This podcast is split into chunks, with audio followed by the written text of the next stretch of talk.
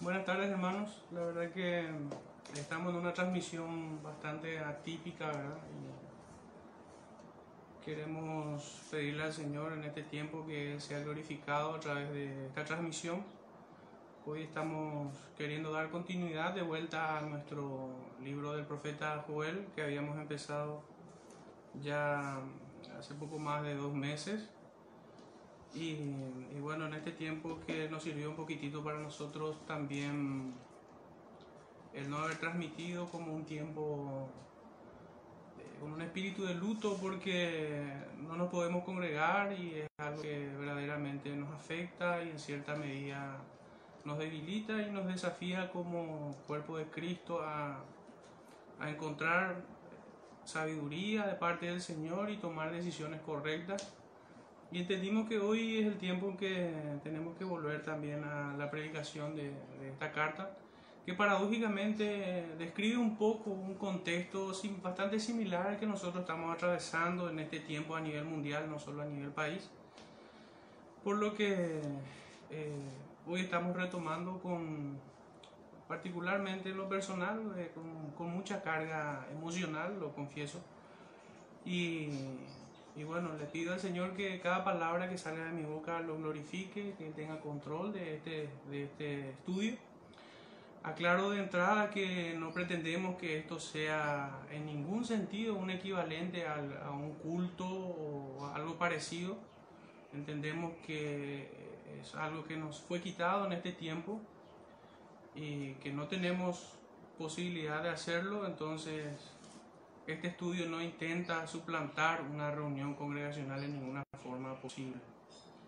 Bueno, quisiera comenzar leyendo nuestro texto del profeta Joel, capítulo 1, versículos 8 y 9 es el, son los versículos que hoy vamos a estar estudiando, pero vamos a hacer un, recuento del primer versículo para tener una contextualización correcta de los dos versículos que vamos a estar estudiando. Dice así la palabra del profeta Joel en el capítulo 1, versículos 1 al 9. Palabra de Jehová que vino a Joel, hijo de Petuel. Oíd esto, ancianos, y escuchad todos los moradores de la tierra.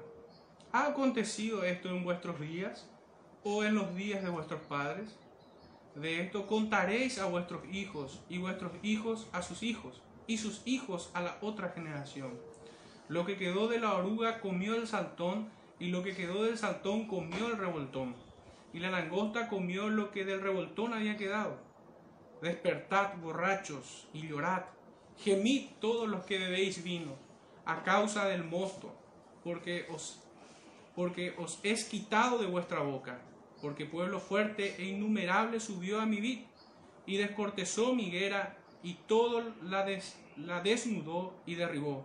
Sus ramas quedaron blancas. Llora tú como joven vestida de silicio, por el marido de su juventud. Desapareció de la, de la casa de Jehová la ofrenda y la libación, y los sacerdotes ministros de Jehová están de duelo. Bueno, a modo de introducción entonces voy a, voy a traer un poco algunas ideas de, de los tres sermones anteriores. Voy a intentar de ser breve en esto, pero creo que después de pasado 35 días de haber predicado eh, esta carta, entonces, este libro del profeta Joel, creo que es conveniente hacer una pequeña recapitulación. Bueno, debemos recordar, hermanos, que, que Joel significa Jehová es Dios. Y, y para nosotros no debe ser un, un dato eh, frívolo nada más el nombre del profeta, sino que Dios utiliza al profeta en todo su ser. Dios utiliza en todo lo que hace al profeta. Utiliza, utiliza su nombre en este caso comunica al pueblo por medio del nombre de su profeta que Jehová es Dios. Esto es en un tono imperativo. Él es el rey, Él es el quien gobierna, Él es el hacedor de todas las cosas. Él es el dueño de todo lo que existe y ha sido creado, no solamente del mundo terrenal, vegetal, de, lo que está en el espacio exterior, sino que también es dueño de nuestras propias vidas. El Señor en el nombre del profeta se está presentando de esta manera delante de los hombres.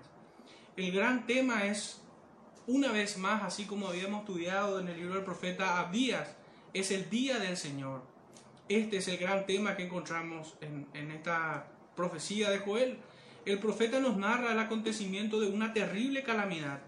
Su mensaje abarca temas como juicio, exhortación, castigo, por un lado, y por otro aparece un llamado al arrepentimiento y así alcanzar misericordia y salvación.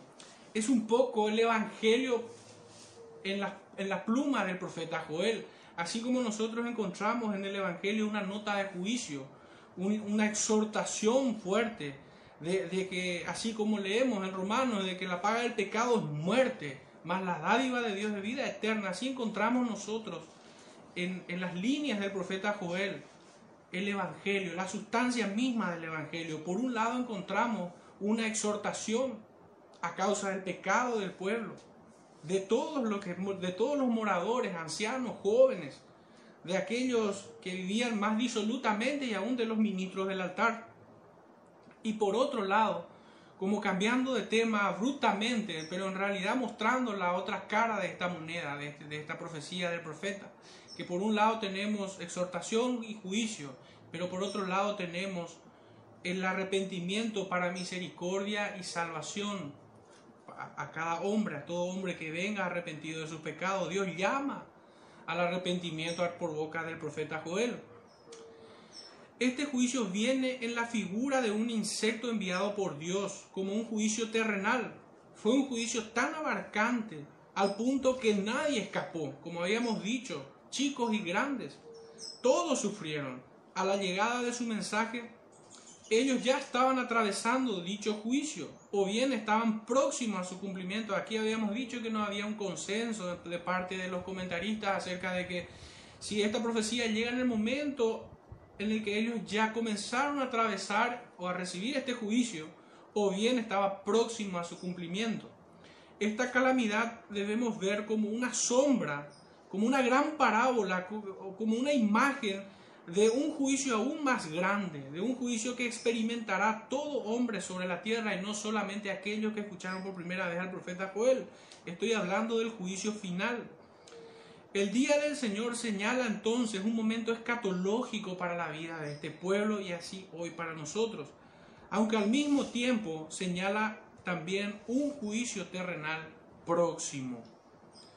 El profeta nos describe una plaga en forma literal se trata de un mismo insecto, de una sola plaga. Es importante puntualizar eso. Si bien nosotros vemos acá una distinción de saltón, revoltón, nosotros habíamos estudiado que esto más bien apunta hacia eh, el, el, estadio o el crecimiento de estos insectos, pues se trata de una sola plaga y no de varias plagas.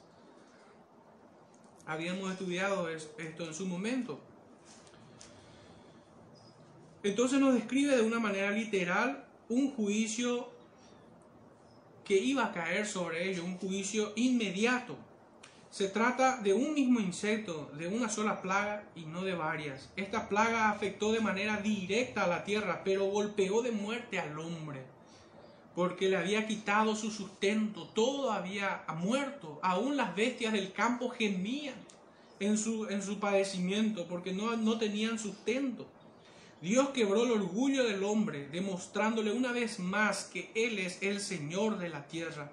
Es importante ver en, estos primeros versículos que el Señor dice, mi vid, mi higuera, mi tierra es suya. Pero el hombre se ha sentido dueña por los siglos que ha habitado esta tierra. Muchas veces el hombre ha pecado de esta manera, olvidando de que Él es el Señor de todas las cosas, dueño y hacedor de todas ellas. Estas plagas son juicios inmediatos, pero así también lo son, y esto va a ser una constante, hermanos, en esta, al momento de ir avanzando en el texto, de hacer aplicaciones directas, rápidas, para darle un, para darle un significado real a nosotros, para, para que podamos apropiarnos de esta palabra y entender que esto es para nosotros no, me voy a solamente limitar a hacer una aplicación al final del sermón, sino que permanentemente voy a ir anclando a nuestras vidas el texto. Estas plagas entonces son juicios inmediatos que recibieron aquellos. Pero así también lo son, queridos hermanos, gobiernos corruptos. así también lo son dictaduras terribles disfrazadas de democracia. Así también en, invocando la libertad y el bien común secuestran mayores libertades. Toda clase de miseria que, que vienen a través de estos modelos impíos de gobiernos son juicios. Hoy estábamos hablando hace un momento con los hermanos que, con algunos hermanos que estos Nuestras autoridades son el justo juicio para un pueblo que, se ha, que ha dado la espalda a Dios. Es un justo juicio tener, tener autoridades mediocres, corruptas. Pues tenemos nosotros un país entregado a la idolatría de toda clase y no, estoy, no solamente me estoy apuntando a la idolatría a través de las imágenes que están en el catolicismo, no, yo estoy hablando de todo pecado que ocupa el lugar de Dios en tu vida. Todo pecado que se sienta, y aún uno mismo se sienta en el, en el trono de su propio corazón, creyendo que su voluntad es la ley y es lo correcto. Entonces, este pueblo merece juicio por manos de, hombres impíos como estos. Entonces, así aquellas plagas representaron un juicio inmediato para aquellos que escucharon por primera vez al profeta Joel. Y no lo escuchó precisamente con una voz tenue, con una voz apacible y dulce. No, lo que él estaba diciendo era terrible. Ni bien empieza el texto, dice, oíd esto. ¿Ha acontecido esto en vuestros días o en los días de vuestros padres? A sus hijos contaréis, y sus hijos a sus hijos, a sus nietos. Es un recurso literario para para indicar que esto sería recordado por toda la posteridad de generación en generación. Podemos aseverar a ciencia cierta que esta plaga fue una verdadera calamidad. Ocasionó una destrucción total, causada por el apetito insaciable y voraz que dejó sin nada al hombre en aquellos días. Lo dejó sumido en la más ayecta miseria posible en la más terrible de la orfandad, pues aún Dios estaba enojado con ellos. Ellos solamente tenían la muerte por delante. No había esperanza.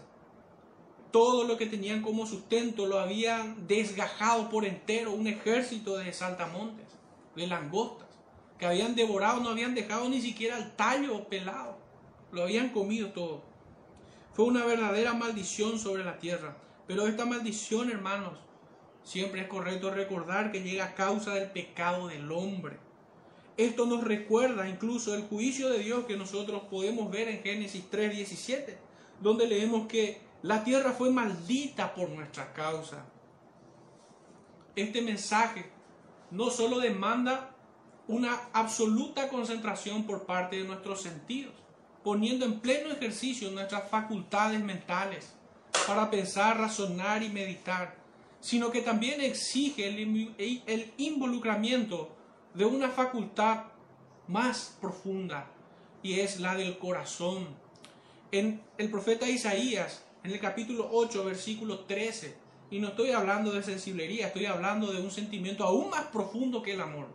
Estoy hablando de que Jehová sea vuestro temor y vuestro miedo. Eso es lo que dice Isaías 8:13. El profeta Isaías dice, santificad a Jehová, que Él sea vuestro temor y vuestro miedo. No debemos olvidar, hermanos, de que Él es nuestro dueño, Él es nuestro juez y nuestra salvación aquí temporal en la tierra y por sobre todo aquella que es eterna están en sus manos. Las amenazas son, sin embargo, y quiero puntualizar esto, las amenazas son para los soberbios y altivos de corazón, para aquellos rebeldes, impenitentes e irreconciliables para con un Dios grande en misericordias, para un Dios bondadoso. Pero sus misericordias son para los humildes, son para aquellos que se ejercitan en el temor a Jehová. Debemos centrar toda la atención en el grande y temible mensaje del profeta Joel y de esta manera, hermanos, escapar un poco de, de un vicio que tenemos en nuestro tiempo y es la de enfocarnos más en el predicador que en el mensaje. Enfocarnos más en la imagen y no en la sustancia de lo que está comunicando. El juicio de Dios es uno solo. Es lo que vemos aquí, no hay más, más que un solo juicio. Pero este tiene diferentes aplicaciones. En toda la humanidad, el juicio cae. El juicio de Dios cae sobre todos. El juicio, por un lado, es una espada que da muerte al rebelde. Aquel rebelde que habíamos señalado como irreconciliable para con Dios. La muerte se cierne sobre ellos, sobre estos. De esta manera llega el juicio. Hoy, hermanos, nosotros cada día vemos y escuchamos en la noticia que mueren miles, cientos mueren en muchos países. Para muchas de aquellas personas, tristemente, este juicio ha llegado como una espada y lo ha cortado y lo ha, lo ha llevado directamente delante del juez. Porque escrito está en Hebreos 9:27 que después de la muerte, el juicio. Está establecido que el hombre muera una sola vez y después de esto el juicio. Al mismo tiempo, sin embargo, este juicio cae como un azote, como un castigo al hijo que se descarrió. Este juicio es un azote, es una instrumentalidad de parte del Señor para enderezarlo, para traerlo de vuelta a las, a las sendas antiguas, para que corrija sus malos pasos y se vuelva del error, siendo así el mismo juicio una vara correctiva. Finalmente, es el mismo juicio una circunstancia que atraviesan aquellos piadosos aquellos hombres temerosos de Dios. Este juicio, hermanos, ha caído sobre todas, sobre todos estos tipos de personas. Este juicio ha caído indiscriminadamente sobre aquellos quienes son rebeldes irreconciliables y para ellos ha sido una espada. Ha caído también sobre hijos suyos que estaban descarriándose y que en este tiempo, en este juicio, ven de vuelta como una vara correctiva esto, lo han hecho meditar, lo han hecho escudriñar en sus propias vidas, se han hallado faltos y han vuelto al Señor en este tiempo. Ese es mi deseo en este sermón. Pero al mismo tiempo, este mismo juicio ha caído sobre hombres piadosos, temerosos de Dios, y para ellos ha sido y representa aún hoy una prueba que la van a superar bajo las alas de su poderoso protector quien es capaz de que los suyos sean arrojados al mar y ser tragados por, una, por un pez hasta que haya aprendido la lección, al modo que fue corregido Jonás. Así también son disciplinados. Fueron disciplinados en los días de Joel, pero así también hoy muchos son disciplinados en estos días de calamidad. También es capaz de que los suyos sean arrojados a un horno de fuego y ni siquiera al salir de ellas tengan olor a humo. Para esto el juicio es una prueba, pasando con ellos la prueba bajo su protección. Es el Señor mismo quien guarda de ellos. Es el, es el Señor mismo que nos recoge bajo, bajo sus alas y nos hace sentir seguros en este tiempo pero es el mismo protector, es el mismo que arroja a los inicuos al foso de los leones, para que sean despedazados incluso antes de tocar el suelo a donde fueron arrojados. El propósito de esta profecía es la de reunir al pueblo en arrepentimiento con gran temor y sincera humildad ante el Dios grande y temible, con ayunos, con lamentaciones, ruegos, súplicas, con lágrimas, intercediendo con palabras, con las mismas palabras del salmista, Salmo 119, 8, donde el salmista exclama con sentimiento profundo en su corazón, no me dejes enteramente, habiendo reconocido, habiendo reconocido su pecado delante del Señor. Al momento de recibir este, el, el mensaje de todo el pueblo al momento de recibir el mensaje del profeta, hermanos, créanme, no solamente estaban distraídos. Porque de esta manera el profeta empieza su discurso, oíd, oíd esto. No estaban atentos, estaban, no, pero no solamente estaban distraídos, hermanos. Tristemente vemos algo, un escenario aún peor, muy similar al nuestro, muchos estaban totalmente estupidizados por el alcohol. Eso es lo que nosotros vemos claramente en el versículo 5. Y no estamos haciendo simplemente eh, señalando a los borrachos, sino que en el mismo versículo dice, todos los que bebéis vino. No hay una, acá no hay una cuestión de bebedor social y, el borracho, la ebriedad con centímetros cúbicos que no te lleva. No, hermanos. El profeta se está dirigiendo a todos los que beben bebidas embriagantes. Tristemente este es el escenario. Si no nos santificamos ante un Dios temible, con reverencia, todos despertarán en los terrores del infierno. El Señor no tomará por inocente al culpable. Él no podrá ser burlado jamás.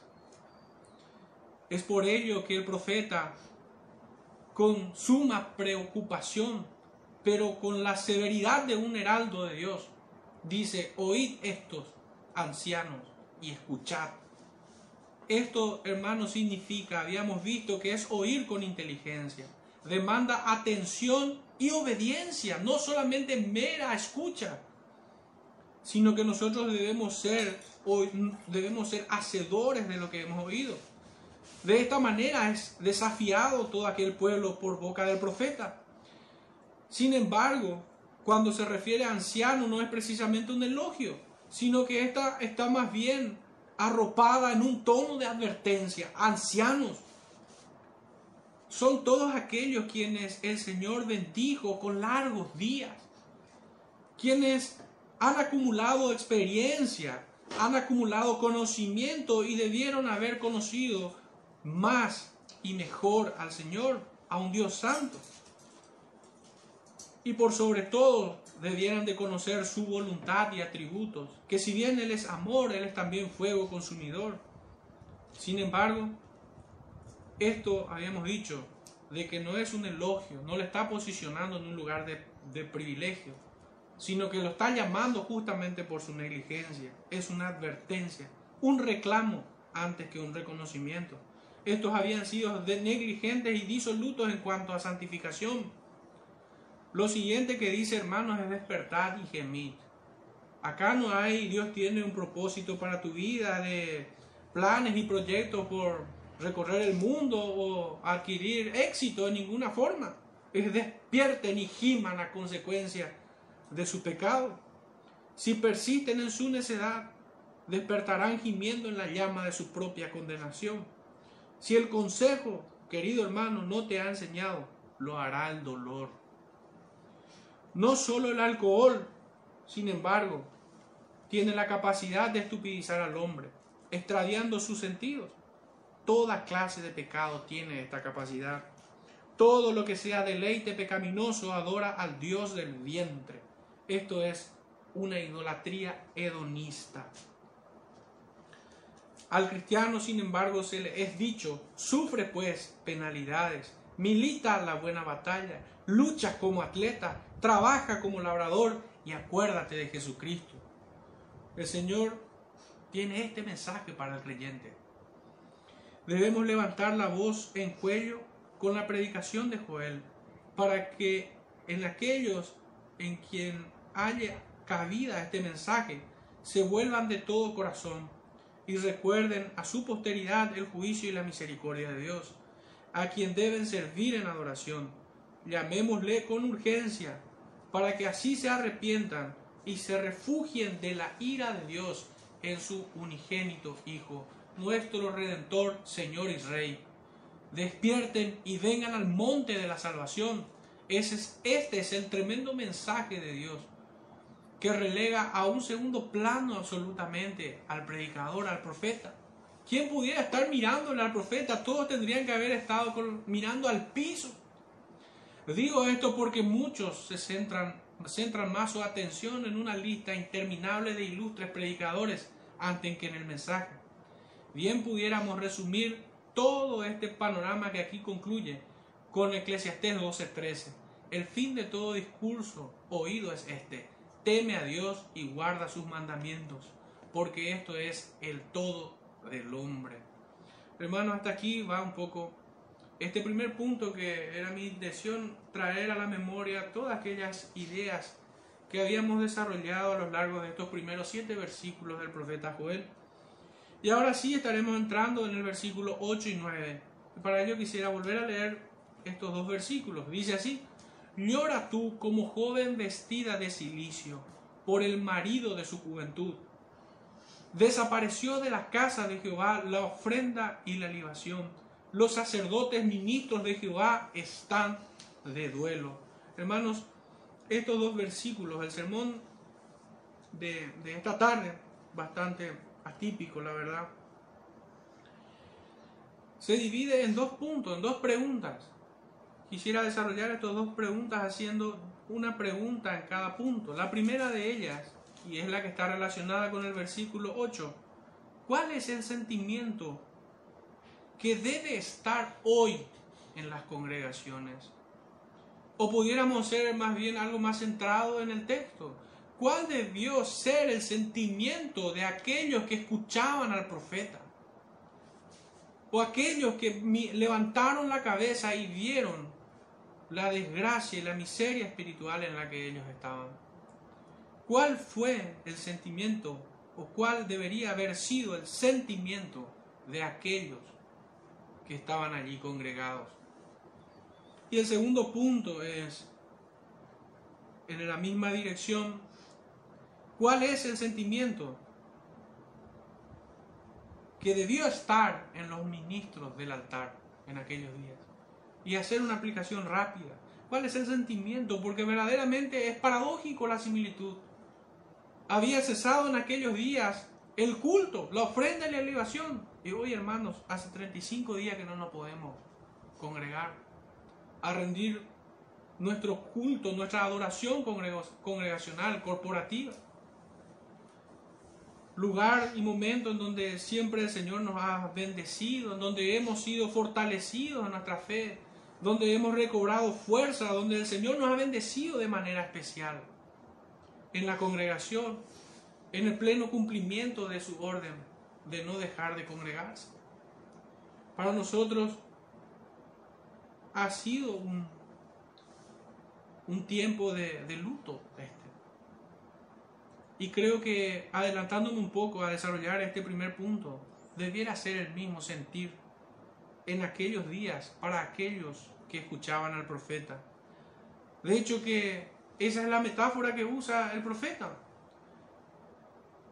Llora tú, dice. Todos los que lo escucharon al profeta, sin distinción alguna, ancianos, padres de familia, hijos, vagabundos, borrachos, ricos y pobres, labradores y sacerdotes, agricultores y ministros, todos ellos, llorad tú. Todos son llamados a este sentir. Este era el sentimiento que debía invadir sus propios corazones y no estar con esta vida disoluta como la que vemos a estos hombres emborrachándose y dándose a la bebida en el versículo 5 o estando distraídos y no corrigiendo, porque ¿dónde estaban los ancianos cuando veían a estos hombres en este pecado? ¿Qué estaban haciendo ellos? Probablemente no bebiendo, pero estaban siendo negligentes como sacerdotes de la casa de Jehová, como padres que debían, debían de corregir a sus hijos. La frase que sigue a lloras tú es como joven vestida de silicio por el marido de su juventud. Esta es una metáfora, una figura retórica por medio del cual el profeta les dice que debieran estar tristes y devastados como lo estaría una mujer casada que perdió al marido de su juventud. Su estado de ánimo debería ser la de alguien de luto, con lágrimas y lamentación. Deberían estar con el rostro cargado de angustia y de dolor.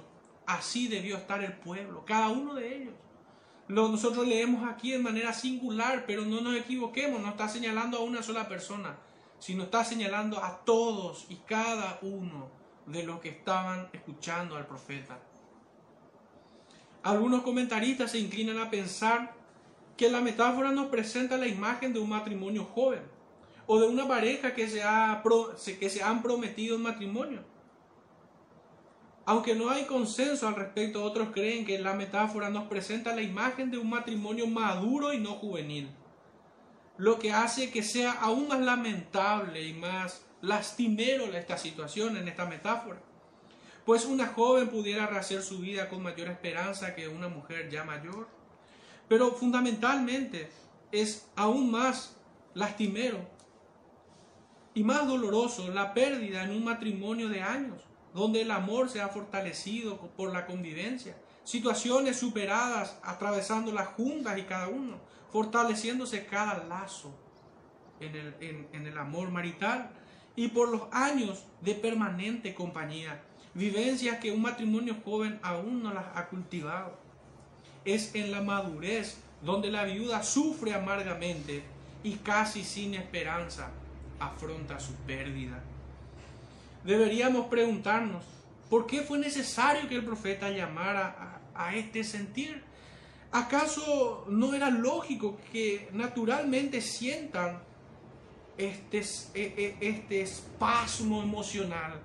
¿No, ¿No deberían ellos estar compungidos de corazón a escuchar al profeta? No era, ¿por qué fue necesario que el profeta les llamare a llorar? Y aún como si no entendiesen, le diese otra vez una metáfora de cuán profundo debiera ser su lamento. Me hice esa pregunta, hermano, y te llegué a la convicción de que sencillamente no la tenían. Estaban con los sentidos extraviados. El texto, de hecho, nos muestra a ancianos distraídos no vemos a ancianos corrigiendo, exhortando y llamando a la santificación, a la piedad, a, los jóvenes. Fue necesario que Dios envíe a su profeta para que estos levanten la mirada y vean la debacle moral en la que estaba el pueblo, hasta en borracheras. Mientras que unos estaban con los sentidos entumecidos por el alcohol, otros estaban afanados por sus propios negocios, y aún los ministros del altar fueron sorprendidos en su negligencia y en su desatención al cuidado del rebaño. ¿Cómo es que el pueblo se ha descarriado tanto? ¿Por qué no, se, no hay ninguna referencia acerca de los sacerdotes exhortando al pueblo? Es que todos estaban distraídos en sus propios proyectos. Vemos acá hombres que estaban dedicándose a las labores del campo, en sus empresas. Vemos ancianos distraídos, a jóvenes descarriados, a ministros negligentes. Hermanos, y esto lo encontramos en el texto. Yo sé que suena un poco a la descripción de nuestros días, pero estaba pensando en el texto. Todos descuidan a Jehová. Todos descuidan a su marido fiel. Ajustándome a la metáfora que usa el profeta. No sería extraño que como en otras ocasiones el pueblo haya fornicado con los ídolos. Pues de hecho no hubo ni siquiera uno que estuviese con los sentidos puestos en Jehová y en su bendita palabra. Todos estaban carentes de discernimiento y entendimiento. Es por esta causa que el profeta les dice, llora tú como joven vestida de silicio por el marido de su juventud. Para que de alguna manera ubiquen ellos el corazón en donde tiene que estar.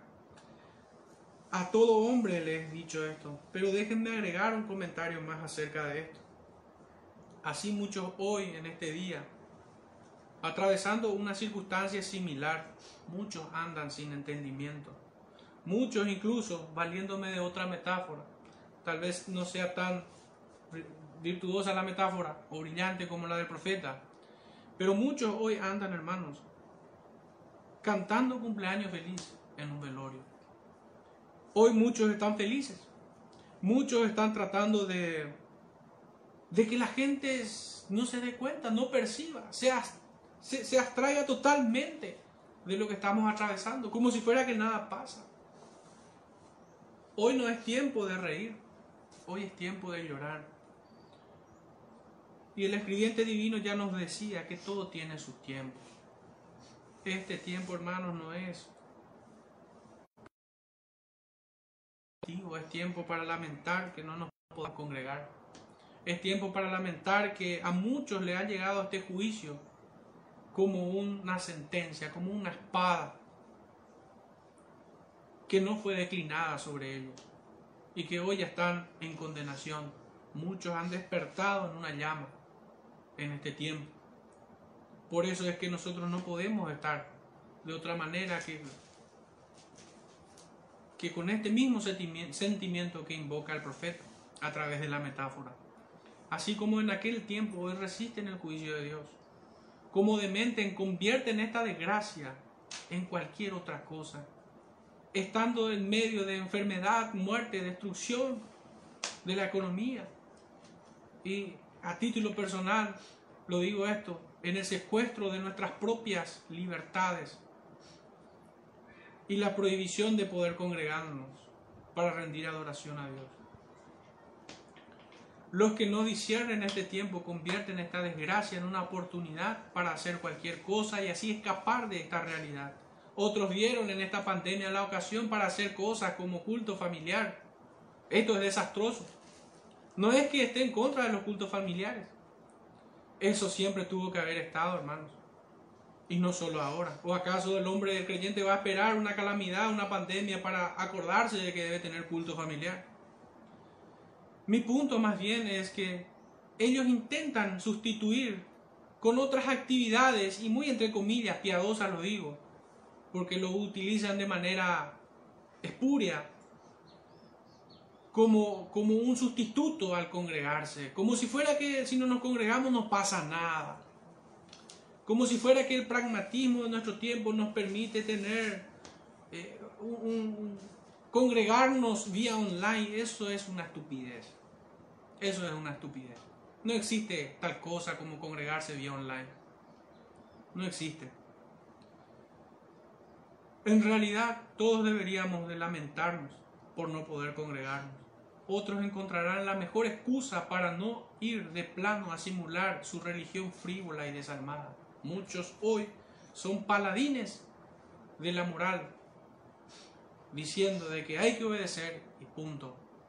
Como si fuera que no hay que dolernos por esta prohibición. Es paradójico que nuestro escenario actual nos sirva de paralelo, casi exacto diría, para comprender lo que estaba pasando en tiempos del profeta Joel. El llamado es a cambiar la ropa en este tiempo, cambiar la ropa de fiesta y vestirse de silicio. Y si fuera posible, aún el interior, en el corazón. Esa es la exhortación del profeta en este punto. El profeta les dice, déjense, dejen de hacer lo que están haciendo, no sean necios. Viene juicio, hay juicio sobre ustedes. Deben estar como una joven que perdió a su marido, al marido de su juventud. Hasta aquí, hermanos, el primer punto. El segundo punto es tocante ya al versículo 9. Y vuelvo a repasar el texto. Dice, desapareció de la casa de Jehová la ofrenda y la libación. Los sacerdotes ministros de Jehová están de duelo. ¿Cuál debería ser el sentimiento de aquellos ministros? Ese es el subtítulo en este punto. Y fíjense cuán terrible es lo que dice. Hermanos, yo no es que me quiera menospreciar las pérdidas de, las vidas humanas. Yo me lamento por cada una de ellas. Pero definitivamente mi teología es teocéntrica. Mis sentimientos son embargados porque desapareció de la casa de Jehová la adoración. Se nos ha quitado el culto congregacional. Esto no es otra cosa que lo mismo que estamos atravesando, así como aquellos días. La adoración corporativa le ha sido quitada. Y no solo eso, hermano. Sepan que en este texto nosotros debemos ver que los primeros en morir deberían ser los sacerdotes, los ministros, pues ellos tenían, encontraban su sustento en las ofrendas que traía el pueblo al altar. Y créanme que en un mundo egoísta, en un mundo centrado en sus propios placeres, en donde el hombre guarda su vida,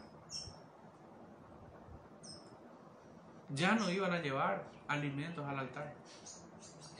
A los primeros, los primeros que iban a sentir el golpe iban a ser los ministros del altar, los sacerdotes en el templo de Jehová. Es una calamidad. La adoración corporativa le ha sido quitada. ¿Acaso no somos capaces de darnos cuenta de cuán terrible es esto? Es tanta la indiferencia y la estupidez de este cristianismo que no considera esto suficiente como para lamentarse. no se dan cuenta que el Señor en su furor hizo cesar todos los cultos. Debiéramos preguntarnos por qué lo ha hecho. Esto no es fruto del azar. Esto no es fruto o el capricho. Responde, esta situación no responde meramente al capricho de alguna autoridad. Nosotros debemos recordar que la causa primera de todas las cosas es Dios mismo. Esto me lleva a una conclusión. Y es que no hubiera pasado si no lo hubiésemos ofendido tan grandemente. La multitud de nuestros pecados le ha hastiado. Uno en particular en las iglesias. Y es el mismo pecado que el Señor ha confrontado en la élite religiosa de su tiempo. Estoy pensando en la idolatría. Eh, me corrijo, en la hipocresía.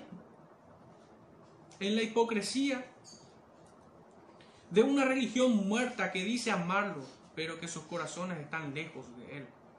Ofrecen grandes, en nuestro tiempo, ofrecen grandes orquestas de músicos presuntuosos que simulan adorarlo, cuando en realidad se rinden culto a sí mismos. Así también predicadores y pastores que están más preocupados por su imagen o por la cantidad de suscriptores que tienen en las redes, que por el corazón de sus propias ovejas que están bajo su cuidado. Están más ocupados en ir a conferencias o codearse con otros más relevantes y así escalar al pináculo mismo de esta farándula evangélica que visitar las casas de los miembros de sus propias iglesias. Así de disolutos estaban aquellos ancianos que no cuidaban del rebaño. ¿Dónde estaban ellos, hermanos? No, ¿cómo es que no se dieron cuenta que el rebaño se estaba desviando, que el pueblo estaba pecando? ¿Cómo es que los pastores no se ocuparon en aquellos días, pero así también hoy? del estado espiritual en el que estaba en el rebaño. Hermanos, hoy sin vergüenza muchos comparten, convierten su pecado en su propia gloria personal. Exponen su pecado como si fuera un mérito alcanzado por ellos.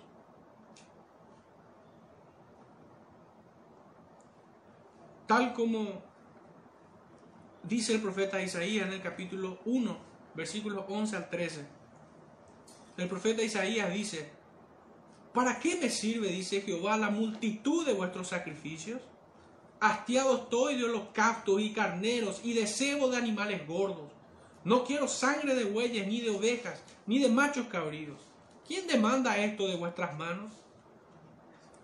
Cuando venís a presentaros delante de mí para hollar mis atrios, no me traigáis más vana ofrenda el incienso me es abominación. Luna nueva y día de reposo. El convocar asambleas, no lo puedo sufrir. Son iniquidad vuestras fiestas solemnes.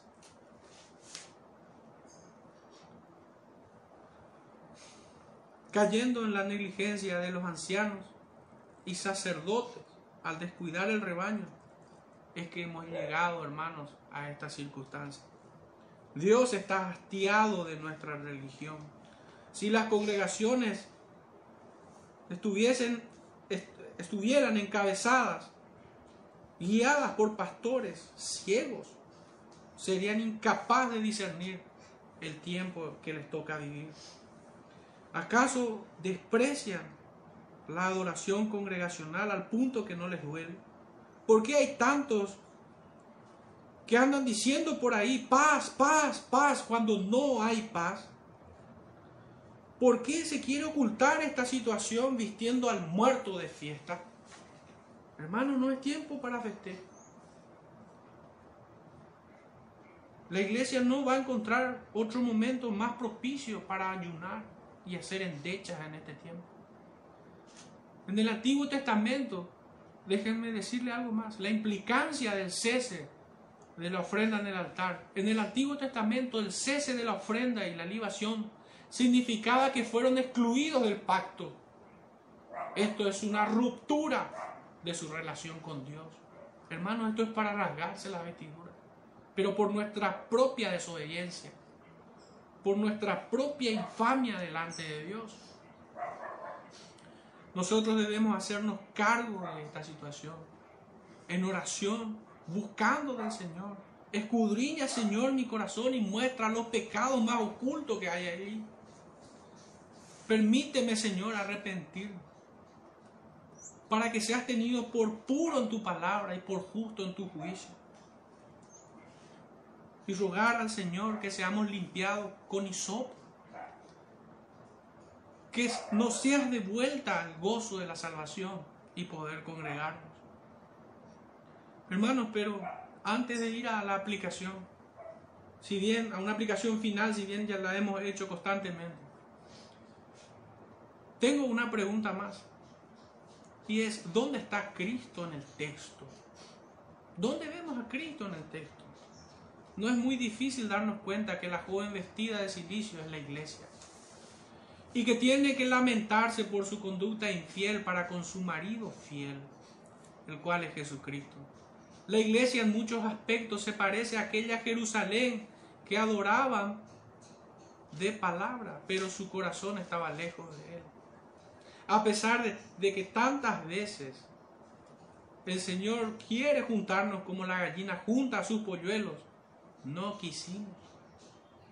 ¿Cuántas veces la iglesia no está como aquel joven rico que llama a Cristo maestro bueno, pero no está dispuesto a dejarlo todo e ir en pos de Él?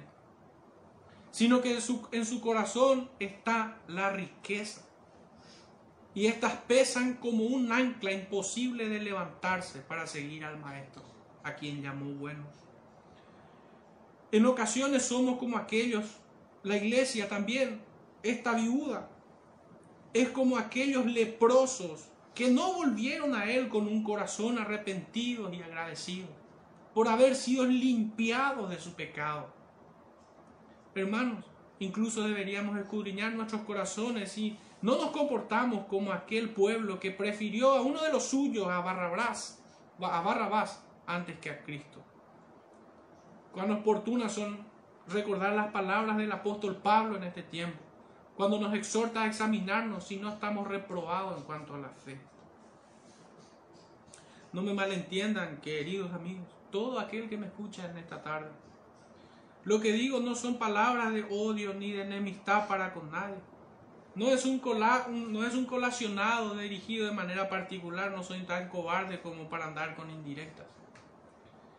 Este es un, este es un mensaje, así como dice el profeta, llora tú, es a cada uno de nosotros. Es un llamado inquietante por la condición de nuestras almas. No podemos callar viendo todo lo que ocurre en nuestros días te pediría, querido amigo, que no resistas este mensaje. Mi propósito es que nos reconciliemos con Dios en los méritos de Cristo. ¿Por qué no correr a sus pies en arrepentimiento? Si me has escuchado hoy, entiende que Dios no quiere condenarte. Es un Dios de amor. Es un Dios de gracia, tardo para la ira y grande en misericordia. Pero ciertamente Él también será terrible para aquellos que son rebeldes, irreconciliables, para aquellos altivos de corazón. Si me has escuchado hoy, entiende entonces que Dios te llama al arrepentimiento. Pero si persistes en tu rebelión, ciertamente los terrores del infierno claman por ti. Dios resiste al soberbio y da gracia a los humildes. Hay promesa para los pobres de espíritu. Pero sí debo recordarte una vez más que horrenda cosa es caer en manos de Dios vivo para todos aquellos que pecan deliberadamente. Una reflexión final, hermanos. Yo no pretendo presentarme aquí hoy como alguien que levanta el dedo acusador simplemente. Más bien me golpeo el pecho en este tiempo pidiendo al Señor perdón y misericordia, no solo para mí, sino para su pueblo. Pero definitivamente no soy el único que debe hacerlo. No debemos pedir pasar este tiempo sin haber discernido el propósito divino que hay en esto. ¿Hay pecados de los cuales debemos arrepentirnos? Creo que sí. ¿Qué esperamos entonces para hacerlo? ¿Qué espera también el Señor de nosotros en esta situación? No debemos correr con el mejor presupuesto de que sencillamente es una prueba y que hemos de pasar tranquilamente. Estoy seguro que al menos el Señor espera que esta situación nos duela por no poder congregarnos. Recordemos que un juicio tiene tres usos distintos. Es una espada que mata, una vara que corrige y una prueba que santifica. Busquemos a Dios mientras pueda ser hallado. Hoy la iglesia, hermanos, está llamado a examinarse y a reconciliarse para con su Dios. Que el Señor nos ayude, hermanos, a encontrar de Dios en esta circunstancia que nos toca atravesar. Con, con profunda sinceridad, anhelo que el Señor les bendiga a cada uno de los que han podido escucharme en esta tarde. El Señor les bendiga, hermanos.